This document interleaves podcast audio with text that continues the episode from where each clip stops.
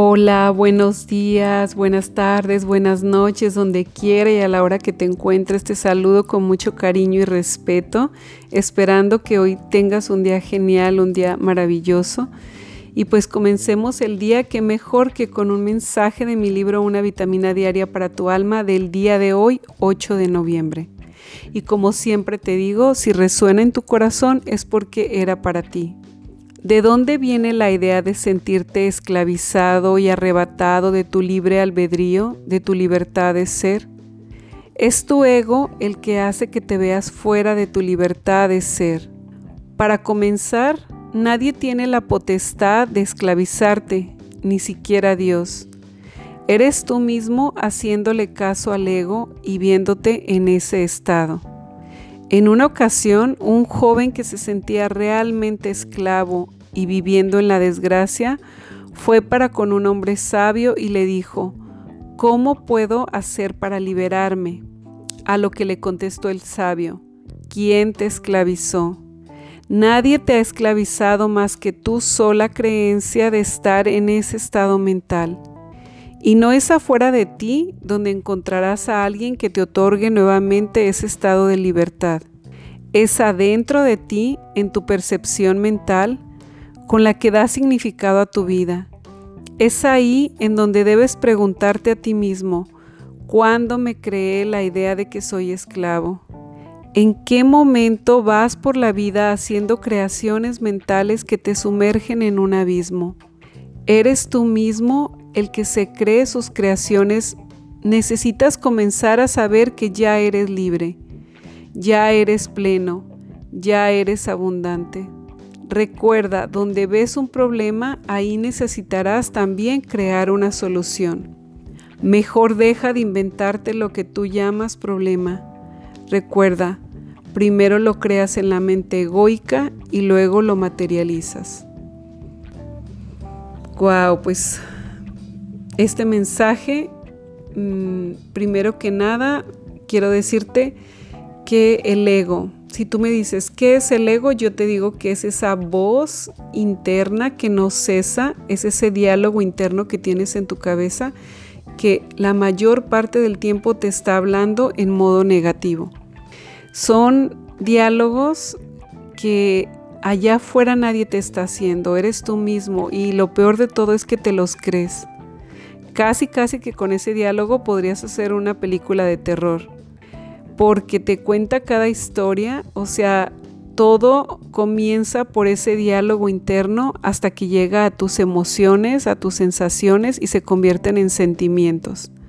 Te voy a dar un ejemplo pequeño. Tú le saludas a alguien, pero esta persona no escucha y no te contesta el saludo. Tú te vas y dices, qué mala persona, y el diálogo comienza en tu cabeza qué mala persona, qué mal que se portó así, me ignoró por completo, no lo puedo creer, seguramente ya no me quiere hablar. Y estás haciendo todo un diálogo interno acerca de lo que tú percibiste. Y resulta que la persona simplemente no te escuchó, fue todo lo que sucedió, pero tú ya tuviste hasta emociones de coraje, emociones de desprecio, emociones de indiferencia, de que te ignoraron, em, sentimientos ya después, ¿no? Un sentimiento de que no te quieren, de que no te aprecian, de que no te respetan, de que no te toman en cuenta. Esto nada más te lo digo para que te des cuenta cómo tu ego te da cada jugada y es el que te realmente te mete en una prisión, en tu propia prisión emocional. Porque si tú te crees todo lo que te cuenta esa voz interna que está dentro de tu cabeza, vives esclavizado a todo lo que percibes y realmente a nadie afuera te está haciendo nada. Así que cambia hoy tu perspectiva de vida, decide ver cosas buenas. Yo siempre he dicho que vivo en un mundo mágico y prefiero pensar eso a pensar que el mundo está muy mal, que escuchas tanta negatividad allá afuera que hoy te invito a que tú te redescubras en el mundo que tú siempre has soñado. Y créelo, créemelo que si todos los días lo piensas, llegará un momento en que te lo vas a creer. Te vas a creer todas esas cosas bonitas que estás pensando. Cambia ese diálogo Y en vez de eso, dile a tu voz interna, detente.